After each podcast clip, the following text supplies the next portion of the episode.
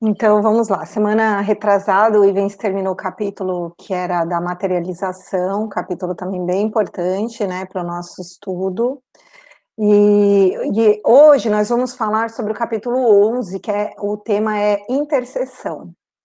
Eu particularmente achei bem interessante o capítulo, porque espero que vocês tenham conseguido ler, porque ele ele retirou pelo menos para mim, de mim, né, uma série de, de, de impressões que eu tinha com relação à própria doutrina. Pode ser que tenha sido até é, uma falta de estudo da minha parte.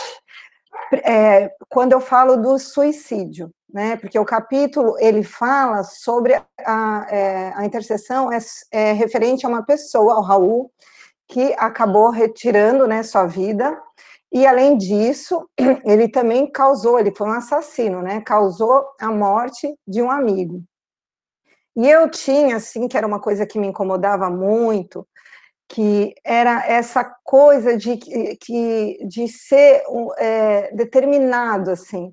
Ah, a pessoa suicidou, então ela vai para o vale, com certeza ela vai para o vale dos suicidas, e lá ela vai ficar amargando essa, essa condição, né? É, por, por, tempo indeterminado, até que em, algum, em dado momento ela se arrependa tal.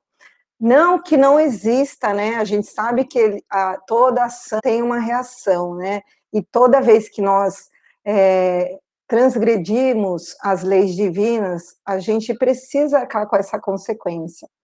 Mas é, esse capítulo nos mostrou que não existe regras, né?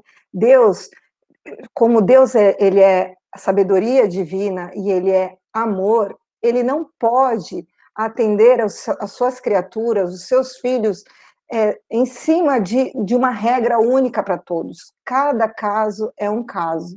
Então, assim, isso para mim ficou muito claro que a gente, é óbvio que a gente precisa se preocupar, né, com as ações que nós temos durante a encarnação, mas nós temos que, não podemos ficar apegados a esses conceitos que nós tínhamos, que isso só nos atrapalha, só faz com que a gente fique carregado de culpa e de medo. Mas é, vamos lá para o capítulo. Então, antes de entrar no capítulo em si, eu fui lá no livro, eu vou compartilhar aqui com vocês, eu achei que já estava, estou doida, peraí. É, apresentar.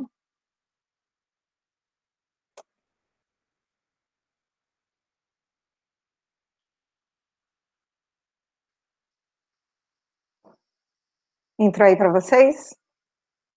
Ótimo. Sim. Então, eu, eu fui lá no livro dos Espíritos, né?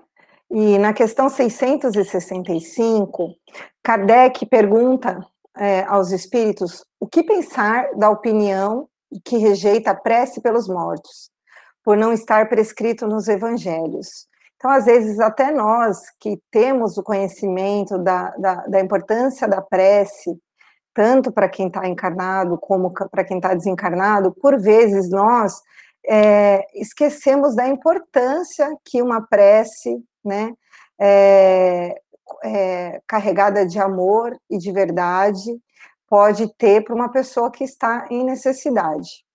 Então, os espíritos respondem assim para Kardec: O Cristo disse aos homens: Amai-vos uns aos outros.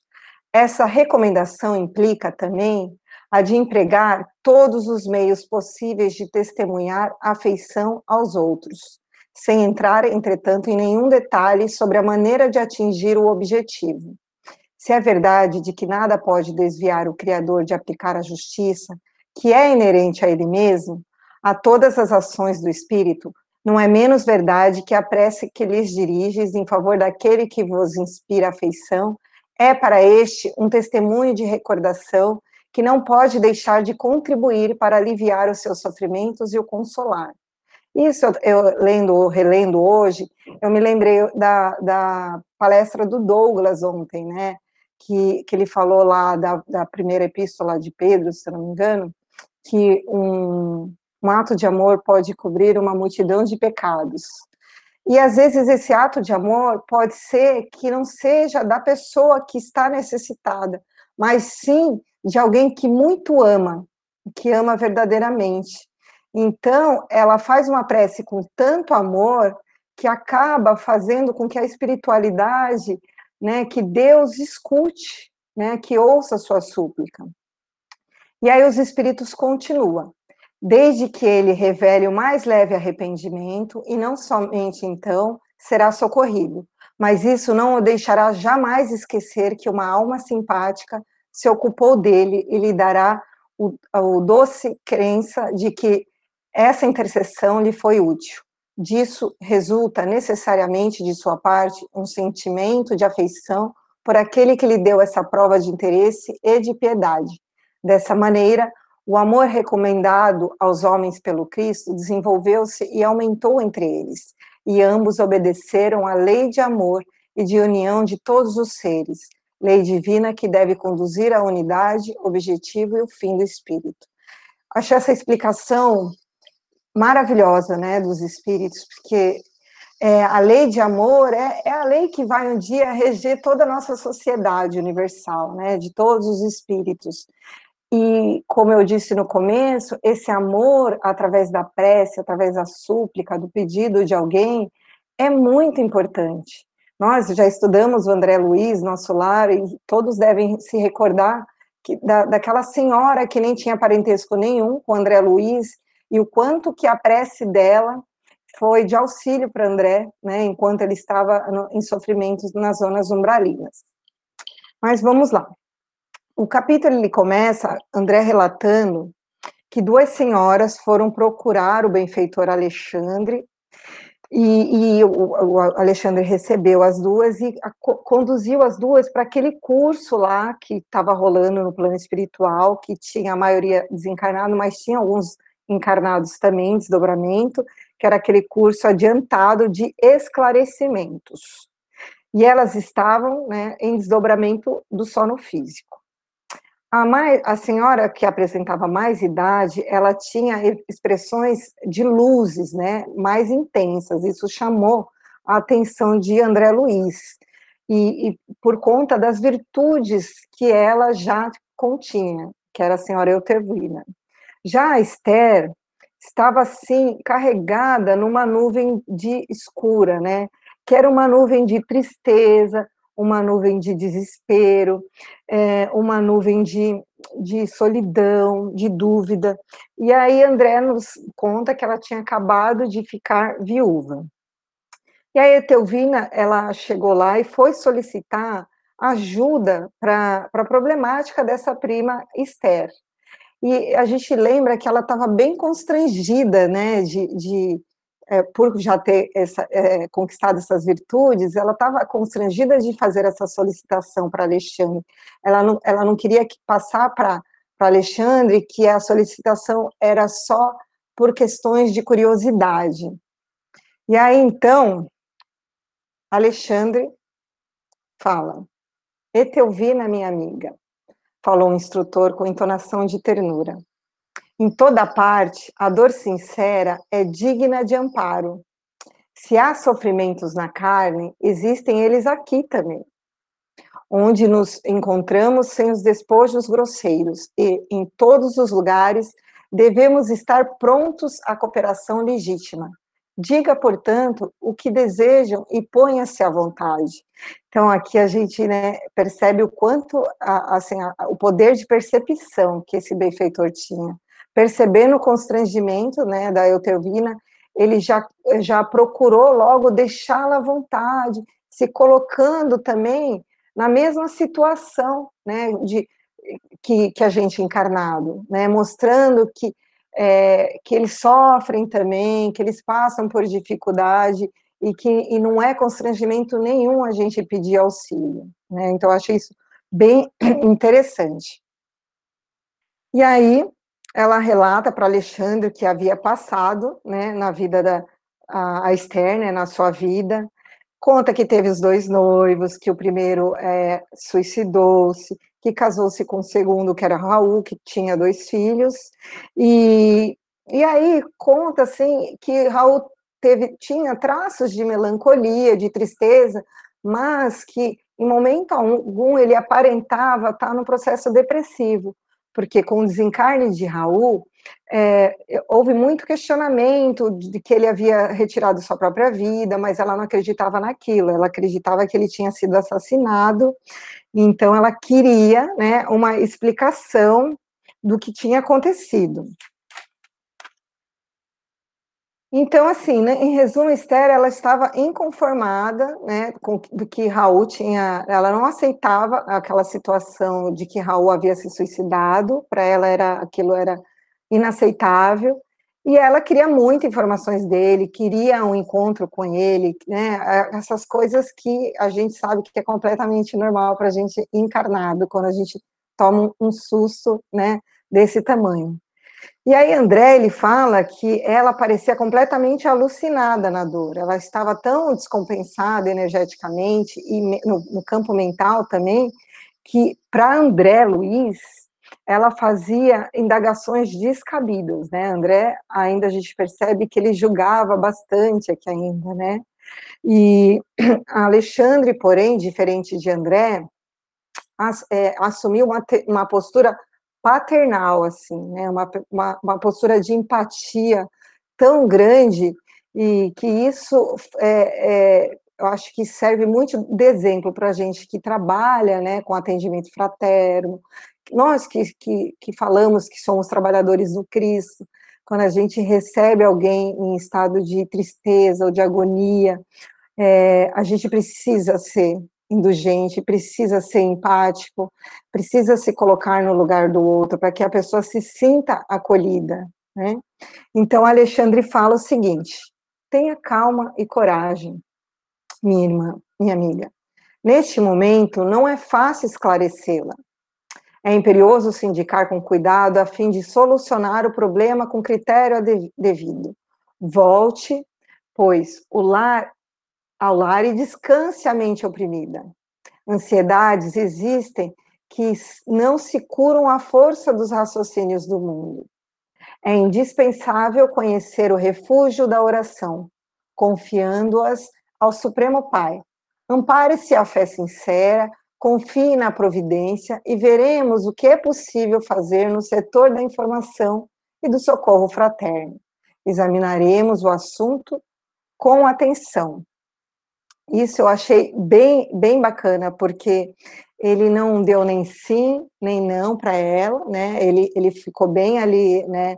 É, o que a gente chama de em cima do muro, mas é, ele, e ao mesmo tempo, ele fez com que ela se sentisse completamente acolhida, né? A dor dela foi assim é, abraçada por ele. Ele falou não, não, não e, e, ela escutou o que ele falou, né? Que a primeira coisa que ela precisava fazer era parar com a ansiedade, fazer uma prece, se conectar com Deus, até para que ela conseguisse, né, reorganizar as ideias, tudo o que estava acontecendo. Pode falar, Ju.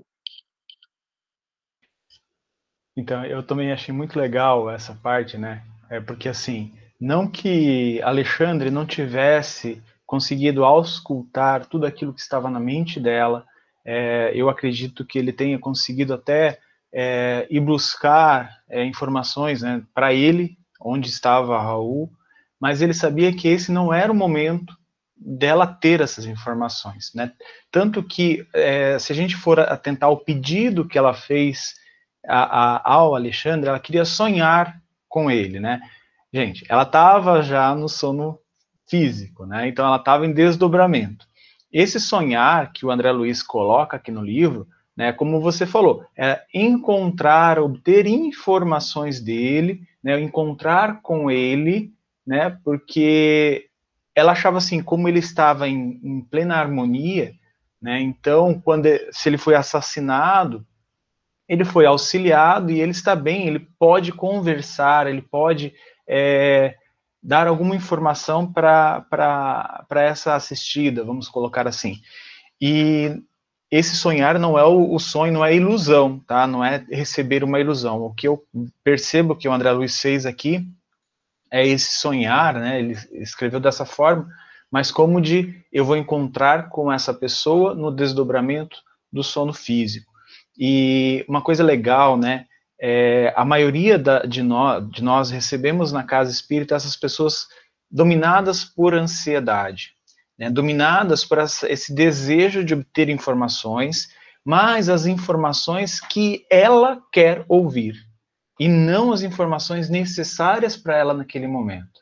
Né? Então, quando a pessoa recebe uma informação que ela não quer ouvir, ela se fecha, ela fala que aquilo é mentira, que aquele centro não funciona, que esse benfeitor é um charlatão. Né? Então, é, o Alexandre ponderou, claro, né? eu não posso é, nem tentar é, chegar próximo daquilo que o Alexandre estava pensando, mas o cuidado que ele tomou aqui né, em falar da ansiedade dela, é, essa, essa ansiedade que não permite né, que ela consiga é, é, perceber, entender bem a situação, analisar tudo o que está acontecendo. Né? Então, e também, assim, a maioria dos atendimentos fraternos que a gente conhece, a, a orientação é a oração, a orientação é voltar-se para dentro de si, ter uma vida mais é, de ligação com Deus, ou começar a tentar, né, ligar-se a Deus e toda a espiritualidade. E muitas vezes as pessoas, elas torcem, vou usar esse termo, né, torcem o nariz para isso. Fala, mas oração, eu quero algo mais, um passe, eu quero, sei lá, ter que beber água, é, tomar banho de, de sal, de não sei o quê, de não sei. As pessoas querem algo mais simples, né, né, mais material, do que algo que realmente pode auxiliá-las, como colocou aqui o Alexandre, né, que eu achei muito legal. É indispensável recorrer, recorrer ao refúgio da oração. Né? Muitos de nós não vemos a oração dessa forma, a prece dessa forma, como um refúgio. Ela é simplesmente um ato.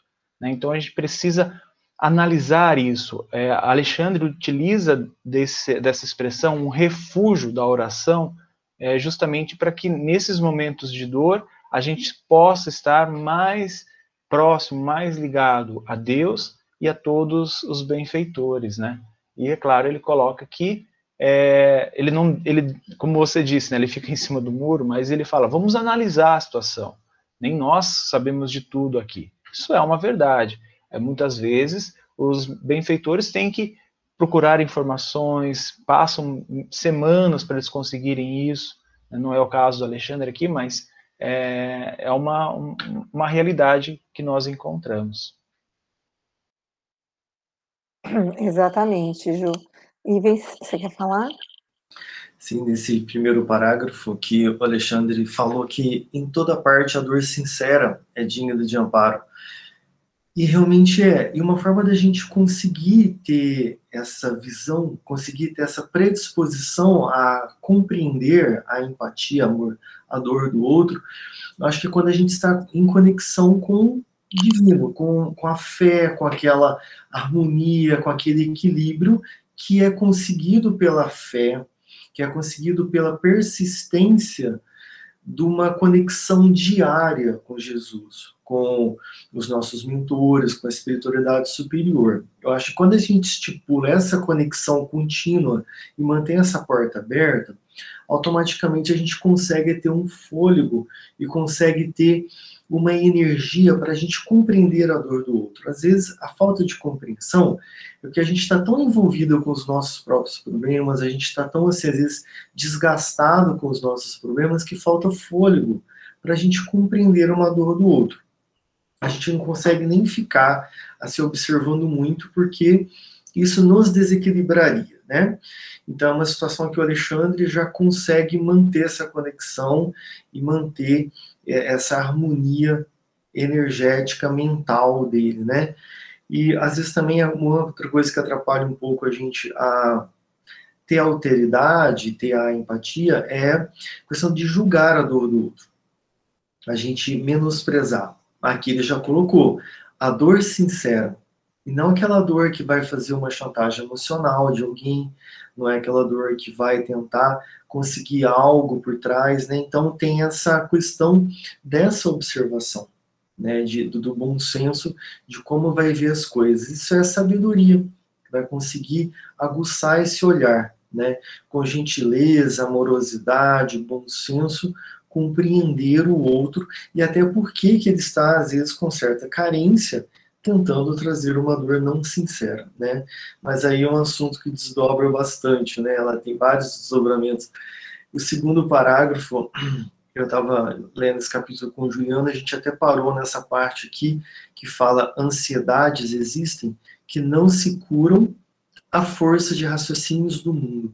A gente encarnado, a gente tem o hábito de sempre raciocinar, de sempre avaliar as coisas, de sempre dar ah, os valores a elas de acordo com o raciocínio de encarnado. Ou seja, uma visão de curto alcance, de imediatismo, de querer resolver as coisas logo, de achar que os problemas sempre nos colocam numa rua sem saída, porque é esse raciocínio de encarnado que faz a gente ficar é, aumentando a, a, digamos, a aumentando a, a gravidade das coisas, né? Com uma visão mais espiritualizada, uma visão mais é, de longo alcance. Então a gente dá um peso mais ameno para as coisas, um peso mais real imediatamente já nos aliviam o coração, as angústias, né? Então, é um exercício diário também a gente mudar um pouco essa ótica de raciocínio, menos material, mais espiritual, mais longo alcance. É, eu acho que esse é um benefício imediato que a gente recebe, né? O nosso padrão vibratório, nosso padrão mental já é, fica bem mais é, harmônico, bem mais em conexão com os nossos protetores também. Com certeza, Ivens. Eu também fiquei lendo, relendo essa parte da ansiedade, né? É, eu acredito que também ele quis dizer que isso é uma coisa que a gente não vai conseguir controlar é, é, vamos dizer assim, materialmente, com os raciocínios lógicos, né, da, da vida material. Isso, eu fiquei também presa nesse pontinho aí da, do racio, dessa ansiedade. Mas, continuando aqui, eh, as duas senhoras se despediram, né, escutaram Alexandre, voltaram, saíram lá do encontro, foram, voltaram para casa, e aí André Luiz ficou, né, com aquela é, inquietação, aquela aquelas indagações, né? Como assim elas vieram aqui para pedir informações, né? De, de entes queridos. Então, aí ele fala que Alexandre, percebendo que ele estava cheio de necessidade de preparação e conhecimento, explicou para André. Nossos amigos encarnados muitas vezes acreditam que somos meros adivinhos e pelo simples fato de nos conservarmos fora da carne admitem que já somos senhores de sublimes dons divinatórios, esquecidos do que o esforço próprio, com o trabalho legítimo, é uma lei para todos os planos evolutivos. Né? Então, aqui, Alexandre deixa muito claro esse papel que a gente, às vezes, é, desempenha de achar que a espiritualidade deve e pode nos trazer todas as informações, né, do outro lado, só porque eles estão desencarnados. E não, é, isso também, esse, esse tipo de, de possibilidade depende muito do, do esforço do próprio espírito, do quanto ele já progrediu nesse campo. E aí a gente vai percebendo no desenrolar do capítulo as coisas que, que, que acontecem, né?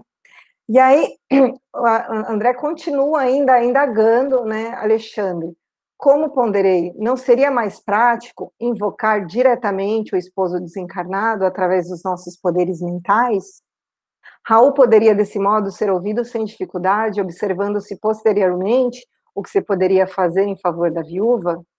O instrutor, todavia, sem desprezar a minha ideia, considerou, sem dúvidas, esse é o método mais fácil e, em muitos casos, devemos mobilizar semelhantes recursos. Entretanto, André, o serviço intercessório, para ser completo, exige alguma coisa de nós mesmos, concedendo à nossa irmã Esther algo do nosso tempo e dos nossos, de nossas possibilidades. Seremos credores de mais justos conhecimentos, respeito à situação geral, enriquecendo simultaneamente os nossos valores de cooperação quem dá o bem é o primeiro beneficiado. E quem acende uma luz é o que se ilumina em primeiro lugar. Então, eu achei essa é, observação bem importante, que ela nos traz que nem todos né, os espíritos que estão desencarnados, eles têm condição de fazer esse trabalho de intercessão. Para isso, exige um trabalho bem é, aplicado e intenso do próprio espírito.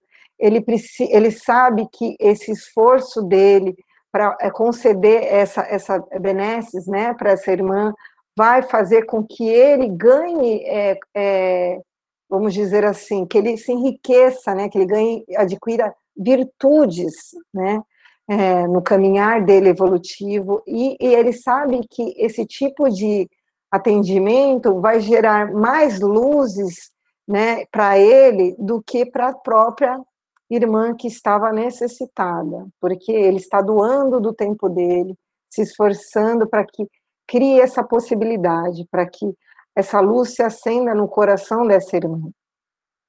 Então, pode falar, gente. Rita, uma coisa que eu achei muito legal é um pouco antes, quando ele fala, né, nossos amigos encarnados muitas vezes acreditam que somos meros adivinhos. E muitas vezes a gente vê as pessoas procurando a casa espírita por ignorância mesmo, né? Achando que a espiritualidade vai dar todas as respostas. Achando que os benfeitores espirituais iam falar: olha, você faz isso, pega aquilo e leva para lá. Isso não acontece. Né? É claro, quando a gente não tem essas informações de como acontece, como é o auxílio, né, como, como regem as leis do universo, e quanto mais próximos de espírito, é, espírito mais sábio, espírito mais bondoso, mais é, próximos das leis do amor, que é uma lei que não interfere, que não fere o livre-arbítrio, né, que não, não, não menospreza nenhum e nem, nenhum espírito, nenhum, nenhuma alma, nenhuma experiência. Então, é, a gente consegue orientar essas pessoas que procuram a casa espírita, principalmente como trabalhadores, como é, voluntários nas diversas câmaras é, de assistência, sobre isso, aos poucos, na linguagem dela, mas em, é, que ele tem essa noção, olha, é o que você está procurando aqui na casa. Ah, eu quero saber se posso fazer isso. Eu quero saber onde está a minha neta, né, que desencarnou num acidente, tal.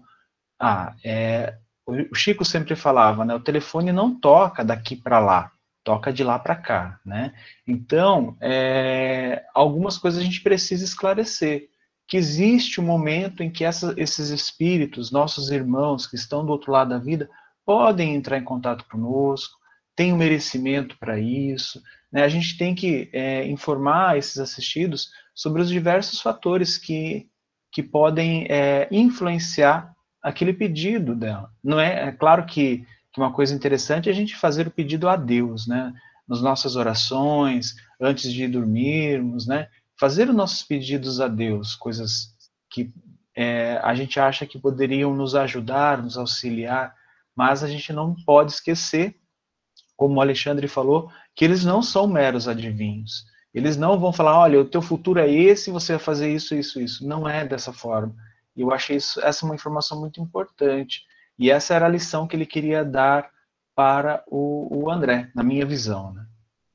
Sim, e, e, acrescentando também, eu acho que ficou bem claro para a gente e para o André que o serviço de colaboração fraternal, que era o que eles estavam, é, que o Alexandre estava mostrando para ele, tanto no plano espiritual, como também aqui no plano né, terrestre, da gente que está vivendo na matéria, exige esforço, né, de ambas as partes, tolerância, né, com, com a dor do outro, foi o que o Ivens trouxe para a gente, né, e diligência, né, você precisa trabalhar para isso, você precisa se esforçar para isso, né, então a gente, eu acredito que nós não mais, né, eu espero pelo menos, mas é, a, a, maioria da, da, da, dos encarnados acredita, é, tem essa ilusão que no plano espiritual as coisas são mais fáceis, são mais tranquilas, a, acham que, não, é, que, que o espírito é, não precisa é, se esforçar, que ele não pode progredir lá, isso aqui, não.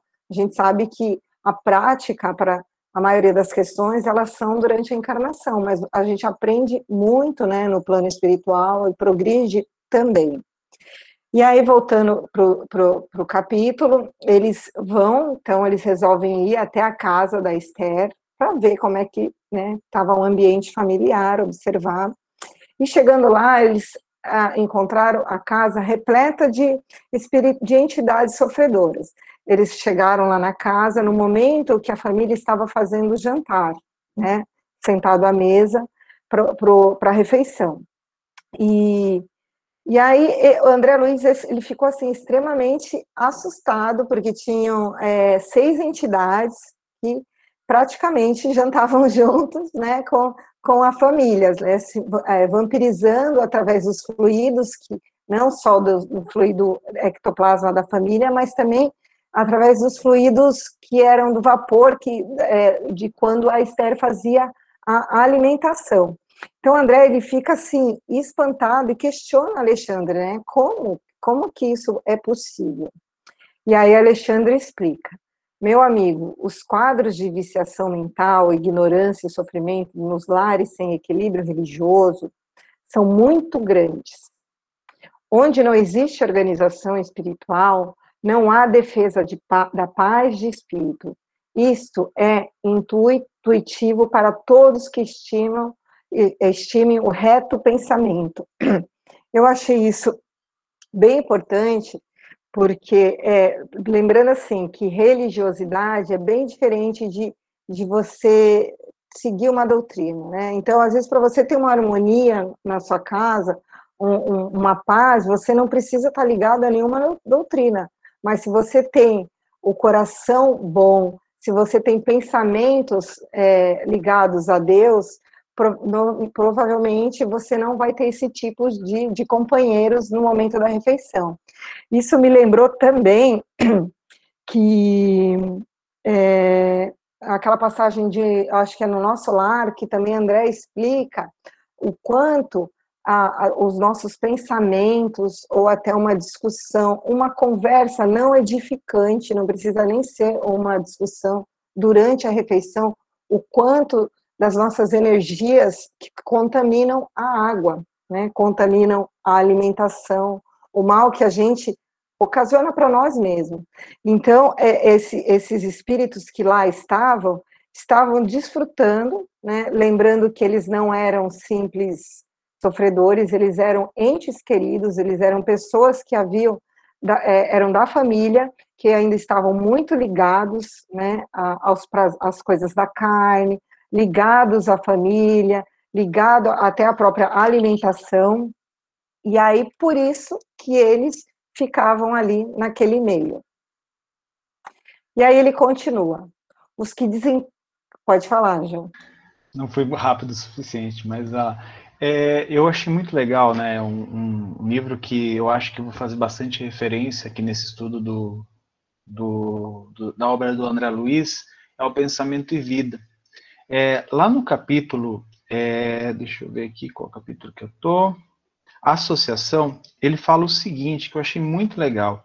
Ah, é que sentindo, mentalizando, falando ou agindo, sintonizamos-nos com as emoções e as ideias de todas as pessoas, encarnadas ou desencarnadas, na nossa faixa de simpatia.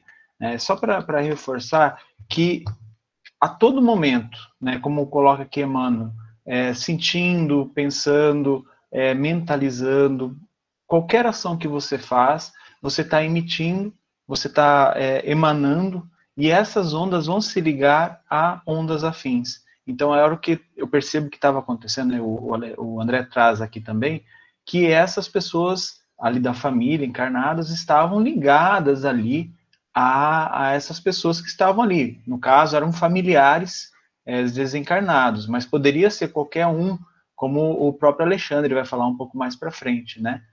Mas, obrigado. Imagina, é isso mesmo. Eu, eu, até pensei nesse livro hoje. Falei, nossa, como diz Emmanuel, o pensamento é vida, né? E o pensamento realmente, ele cria mesmo vida, né? Alguém levantou a mão? Não? Só tô... Ah, tá.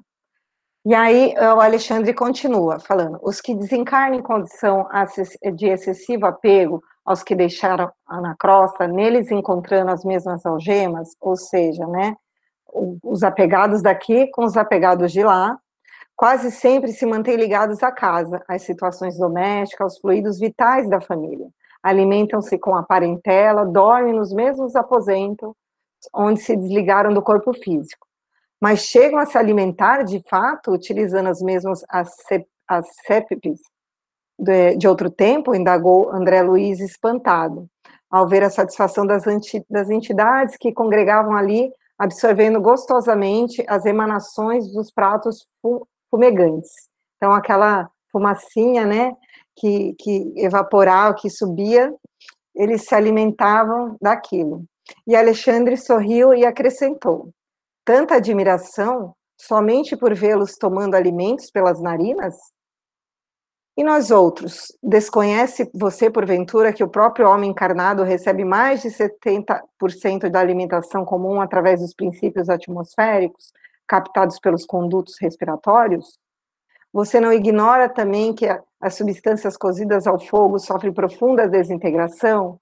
Ora, os nossos irmãos viciados nas sensações fisiológicas encontram nos elementos desintegrados o mesmo sabor que experimentava quando usava né, o, o corpo físico.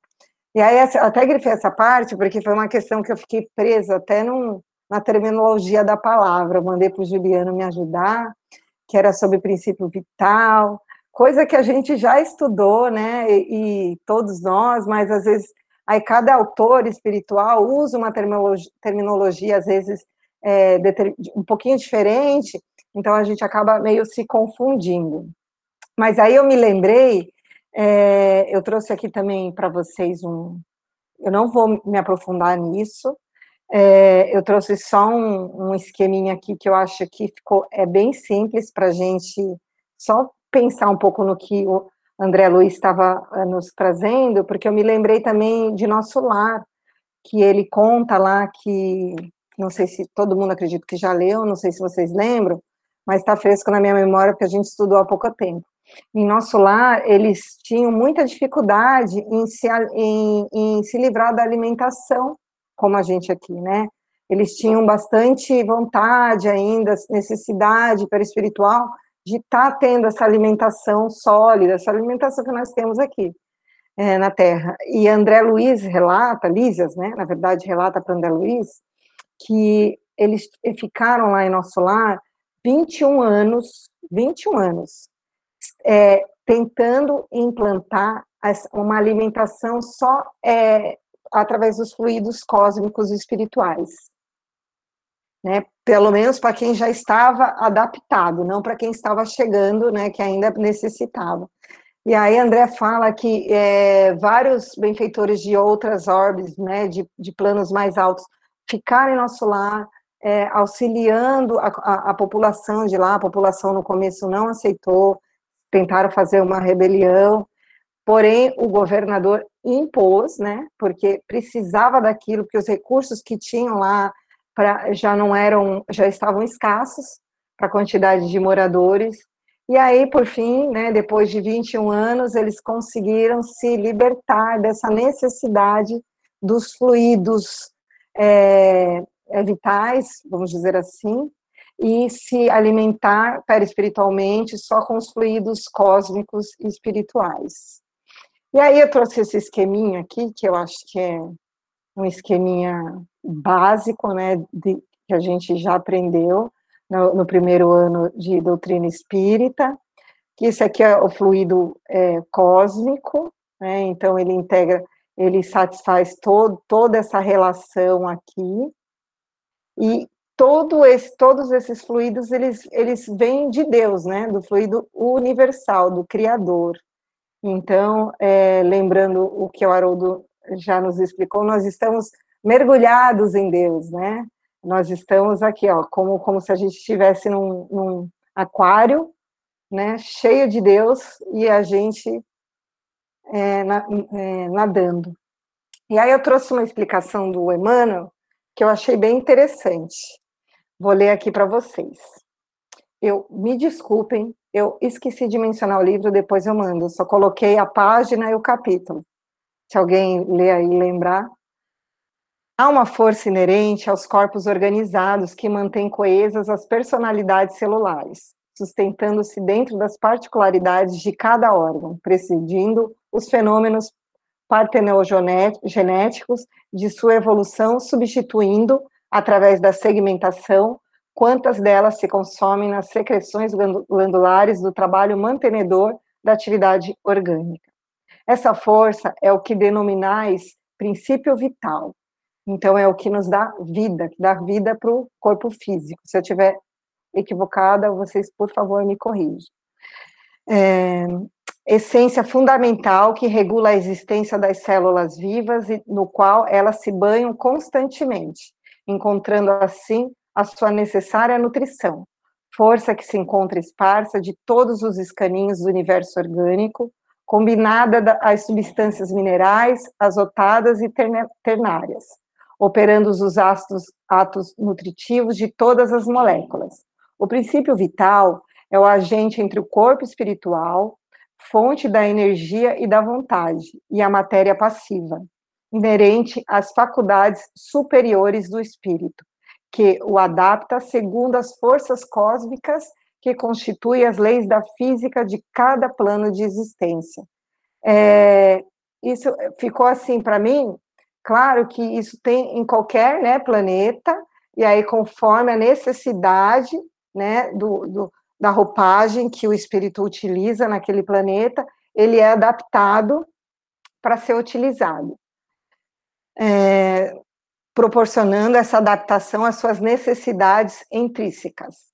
Essa força ativa e regeneradora, de cujo enfraquecimento decorre a ausência do tônus vital, percursor da destruição orgânica, é simplesmente a ação criadora e plasmadora do corpo espiritual sobre os elementos físicos. Alguém quer acrescentar alguma coisa? Ivens, Douglas, Juliano? Então tá. Então eu vou seguir aqui, tá? Deixa eu ver aqui. Não, e aí eu achei interessante lá como o, o que o Alexandre explica para o André, que ali o vampirismo, né, é, é, ele era recíproco da família, né? Não era só os, os desencarnados que utilizavam, que necessitavam das energias ainda para aquela família. É, pelo teor da, da, da, conversação que ali estava tendo, lembra que os parentes estavam se lamentando, é, os mais é, velhos, né, eles ficavam é, com lamento, com tristeza, eles também comungavam da mesma vibração e energia desses parentes desencarnados que lá estavam. E aí até que nesse, em determinado momento, Esther, ela começa a sentir a influenciação magnética que Alexandre começou a emanar para ela, para que ela é, mudasse né, o campo mental dela e o teor da conversação também. E aí ela começa a falar do sonho, né, do desdobramento que ela teve junto com a Etelvina, fala que ela foi da experiência que ela teve, que ela foi muito bem acolhida, que ela foi é, amparada e, e, que ela se sentiu extremamente acolhida por, é, por Deus através de Alexandre. Né? Então, o quanto esse acolhimento inicial é importante para uma pessoa que está passando por um, uma situação de dor. Obviamente, pode falar. Rita, é, eu achei muito legal é, essa questão que o Alexandre fala aqui no, nesse parágrafo, quando ele fala assim, ó, a mesa familiar é sempre um receptáculo de influenciações de natureza invisível. Valendo-se dela, medite o homem no bem, e os trabalhadores espirituais nas vizinhanças do pensador virão partilhar o serviço no campo abençoado dos bons pensamentos. É uma coisa interessante que eu até estava falando com o Ivens. É, aqui em casa nós não temos muito o hábito de orar antes das refeições. Né? A, a gente aprende muito isso no, nos, nos cursos básicos, né? É, ah, enquanto você estiver fazendo comida, se você ficar com pensamentos bons, né, você vai encher, vai imantar aquela comida com essa, esses pensamentos, é quase como uma fluidificação dos alimentos, né? E quando você faz a sua oração, você também, antes de se alimentar, agradecendo e você vai estar tá fluidificando todos os alimentos. A gente não tem muito hábito, a gente faz aqui de vez em quando, quando lembramos, né, mas eu achei muito importante pontuar isso, porque às vezes a gente esquece de falar isso também para os assistidos. Né? É, o, o quanto isso é importante, né? porque ele vai estar tá se ligando a Deus no momento, vai estar tá, é, fluidificando a, a, questão dos alimentos dele, é, principalmente se ele é um assistido em casos de tratamento de saúde, né, que a gente sabe que a, a, o alimento ele tem as propriedades para nutrir né, e, e, e, tra, trazer vigor àquele corpo físico debilitado. Então, se é um alimento já é, fluidificado, ele pode auxiliar bastante. Então, é, eu achei isso muito importante, porque eu vejo que poucas vezes nós falamos sobre isso para os assistidos né, que procuram a casa. A gente fala muito do evangelho, isso é ótimo, isso é, é, é, é uma, uma instrução principalmente vinda dos espíritos, mas a gente esquece desses pequenos hábitos, né? É, eu aprendi isso lá nos meus cursos básicos de doutrina, e depois, quando eu fazia algum atendimento fraterno, a Cássia, a Crista, com quem eu passava, elas me davam uma. lembrava é, sobre isso, né? principalmente que eu não preciso ter um momento é, para orar livre de tudo. Eu posso orar é, dirigindo o meu carro com os olhos abertos, ou aquele momento de comunhão com Deus, e por que não, é, antes das refeições, esse, essa ligação com Deus e com esses bons espíritos, como o Alexandre traz aqui, né?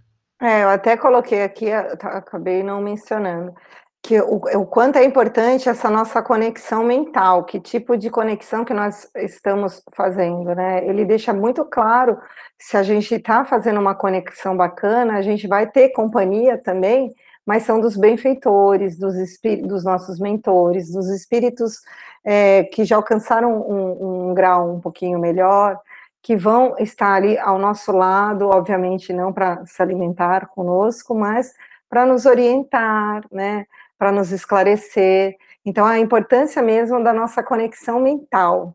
Pode falar, Ivens.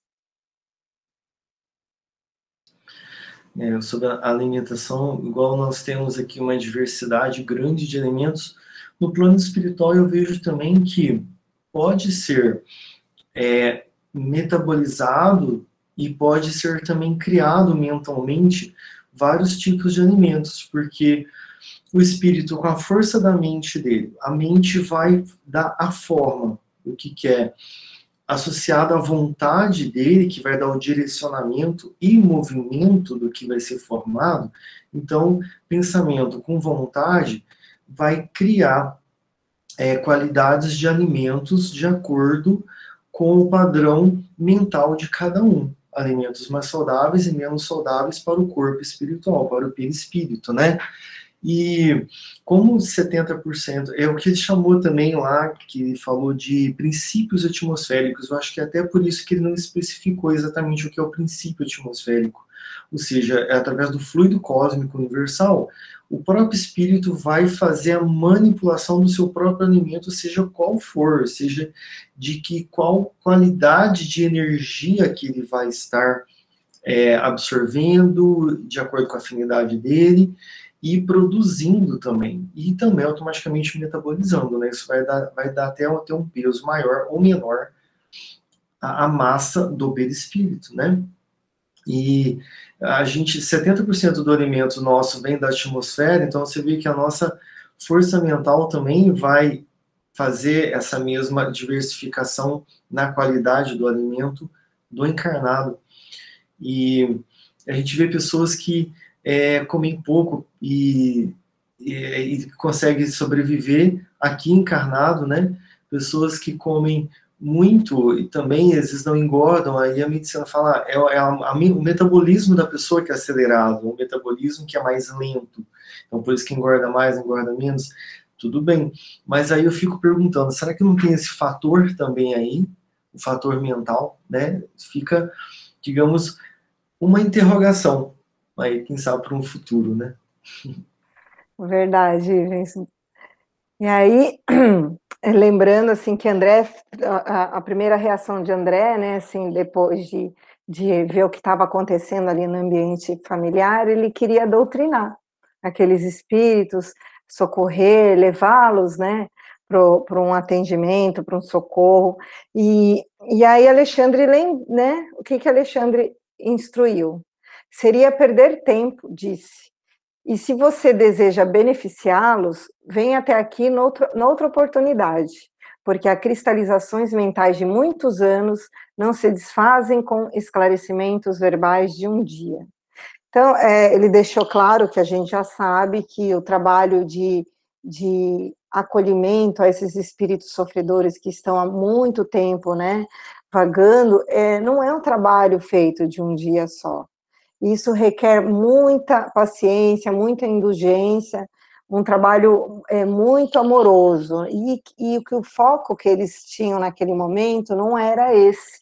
O foco era justamente recolher informações sobre o que tinha acontecido com Raul, o esposo da Esther, para poder ver se conseguiam beneficiá-la de alguma informação.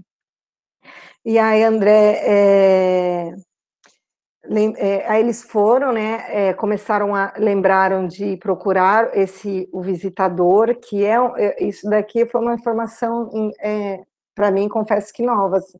eu não sabia que cada região tinha um, vamos dizer assim, um espírito, um, um guardião, responsável pela região, né? Não sei se ainda funciona dessa forma. E, e aí eles foram atrás desse visitador para ver o porquê, o que, que tinha acontecido, né? Isso foi até uma, um questionamento de André, mas o visitador, né? O, o que, que aconteceu? E o visitador, encontrando esse visitador, ele relata que ele tentou auxiliar Raul, porém a condição mental que Raul se encontrava naquele momento não lhe deu possibilidade nenhuma de escutar o auxílio do visitador, né, do que trabalhava naquela naquela região. Ele ele estava tão entregue às tristezas, à culpa que ele carregava, que ele não não escutou, né? Não escutou o, o espírito benfeitor que trabalhava ali para auxiliá-lo e que ele tinha tentado, né, de tudo. Aí André fala: é, mas o visitador regional, como guarda desses sítios, não poderia defender o suicida infeliz? Por quê? Lembrando. Porque, porque aí o visitador fala o que aconteceu com o Raul, que ele foi levado né, por, por um grupo de espíritos conhecido como salteadores das sombras, é, é, que logo após, logo após não, né? Ali já no momento já estavam rodeando Raul e logo após o desencarne, levaram ele e que nada ele pôde, é, ele não conseguiu fazer nada justamente pela condição mental de Raul. E aí o Alexandre explica o porquê que, né, ele não conseguiu intervir. Ele fala: se ele fosse vítima de assassino, assassínio, sim, respondeu o instrutor, porque na condição real de vítima, o homem segrega determinadas correntes de forças magnéticas suscetíveis de pô-lo em contato com os missionários de auxílio.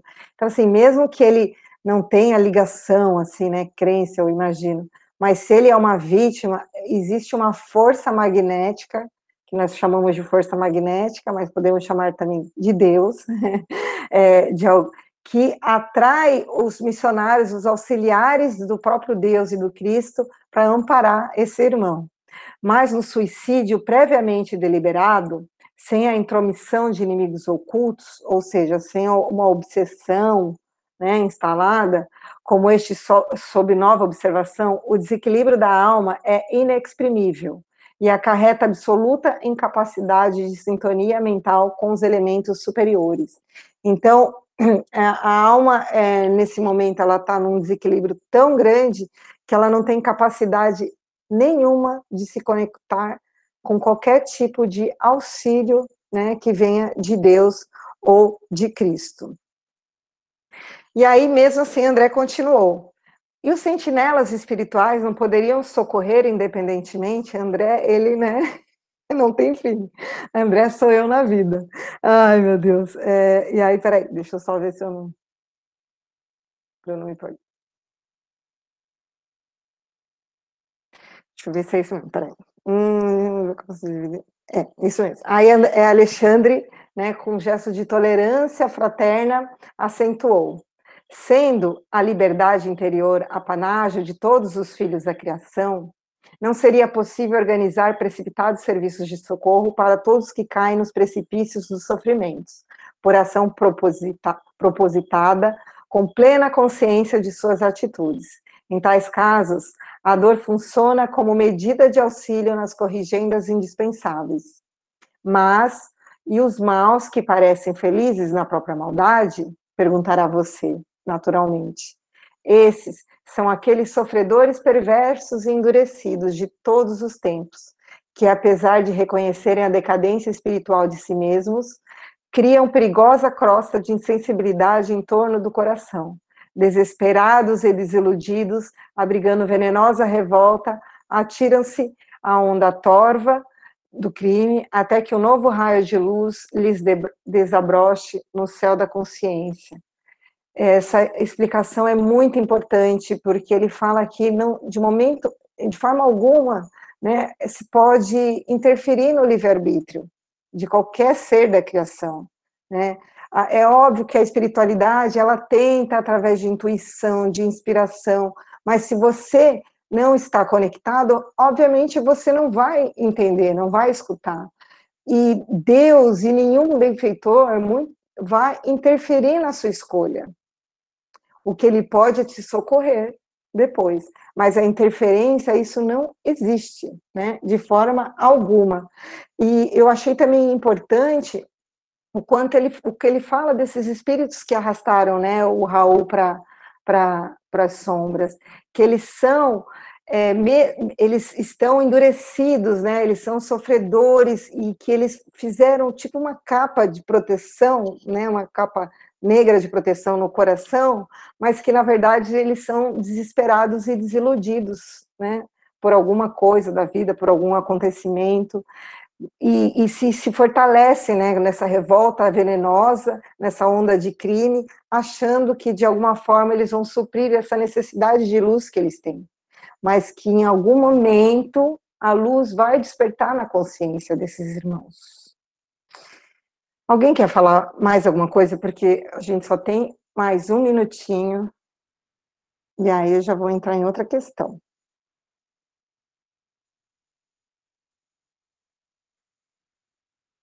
Não? Continua aqui? Acho que não, né? Porque aí a gente já vai entrar lá, né? Vou marcar aqui. Gente, vocês estão muito quietos, né? Douglas não está falando nada, eu não gosto do Douglas silencioso, assim.